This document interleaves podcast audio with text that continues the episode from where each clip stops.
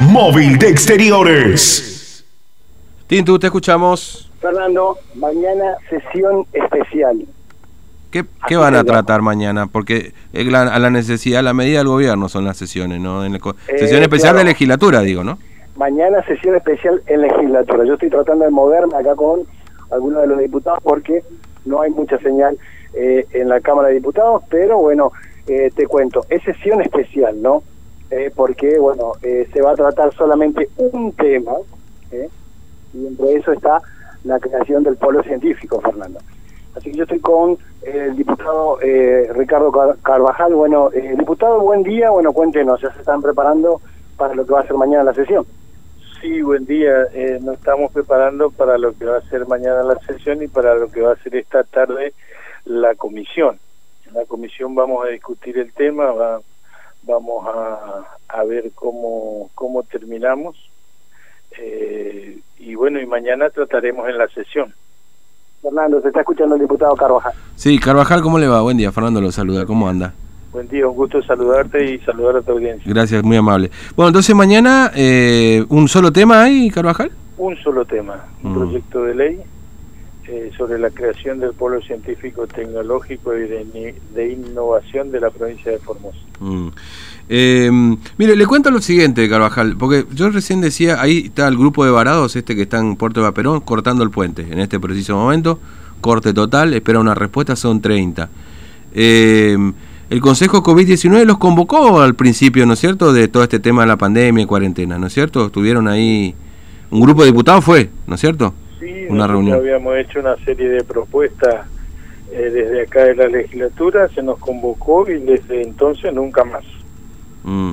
Eh, entonces, no, eh, digamos, es el gobierno, o sea, que le pone la etiqueta Consejo COVID-19 nomás, ¿no es cierto?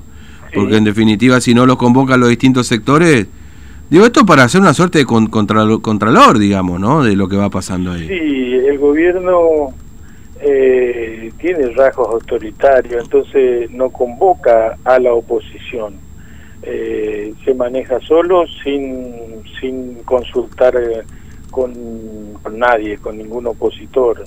Eh, saca las leyes en soledad eh, y gobierna en soledad, gobierna de espalda a un 30% de formoseños, de casi 30 o 40, el- en la cantidad que en que varía nuestra nuestra adhesión de la sociedad y a ese porcentaje de la sociedad no lo tiene en cuenta. Mm.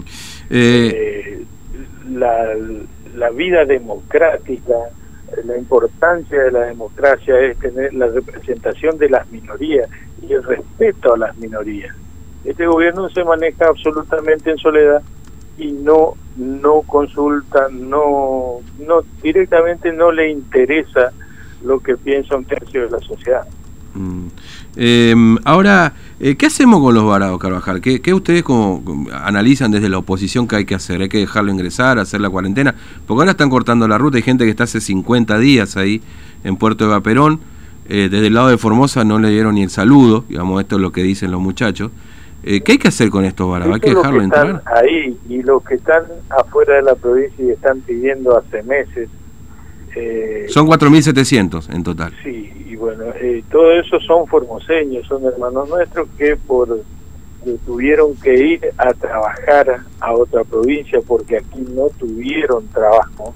Este gobierno fue incapaz de darle trabajo a sus hijos y tuvieron que emigrar, ir a otro lado a trabajar. Ahora pierden su trabajo, quedan con esta pandemia, con los problemas, problemas que, que, que apareja, que trae aparejado, y no, y no el gobierno provincial no eh, no tiene la sensibilidad suficiente como para eh, hacerlos ingresar, buscar la forma, porque eh, por el autoritarismo, porque quieren manejar todo, porque quieren pasar a todo el mundo por arriba, entonces, porque no se deja ingresar, porque no se deja que la gente haga la cuarentena en su domicilio, que se los controle exhaustivamente, diariamente, por hora, pero eh, que se los deje ingresar, que paguen su hisopado, que, que se busquen alternativas. El gobierno quiere hacerse cargo de todo, pero en definitiva no se hace cargo de nada, no se hace cargo de toda la gente que está esperando. Eh, la verdad que es una cuestión humanitaria que, que atender. Mm. Eh, bueno, eh, Carvajal, gracias por atendernos, muy amable, que tenga buen día. ¿eh? Gracias a ustedes. Un abrazo, hasta luego. Bien, Fernando, entonces esto es, es lo que va a tocarse mañana en la sesión especial, ¿no? No es una Sí. sesión extraordinaria como suelen hacer. La burbuja ¿eh? del, Claro, del oficialismo. Porque Sí. no se puede meter nada, Fernando. Viene a- como viene del Ejecutivo, eh, se toca solamente el tema que está en la parte especial que manda justamente el Ejecutivo Provincial y ahí se toca, ¿no? Eh, ahí van a estar, van a estar seguro varias personas en la comisión. Esta Mm. tarde, Fernando, a las 5 de la tarde comienza la Sí. comisión Mm, y mañana seguro que eh, se va a tratar este tema en el- la legislatura. ¿no? mm, bueno, eh, de- de- del- del juicio político al defensor del pueblo ni hablar, ¿no? No, ¿De qué- de eso- ¿Para qué nos vamos a preocupar esas cosas, no? Eh, eso todavía no, no, no dieron curso. Mm. Una hambrena, ¿para qué nos vamos a preocupar esas cosas? ¿Viste? Nosotros. Eh, bueno, Tintu, gracias, ¿eh? hasta luego. Hasta luego, Fernando. Bueno, así que el polo científico, en eso están. Esas son las urgencias que tiene el gobierno. Esto me parece perfecto, ¿no?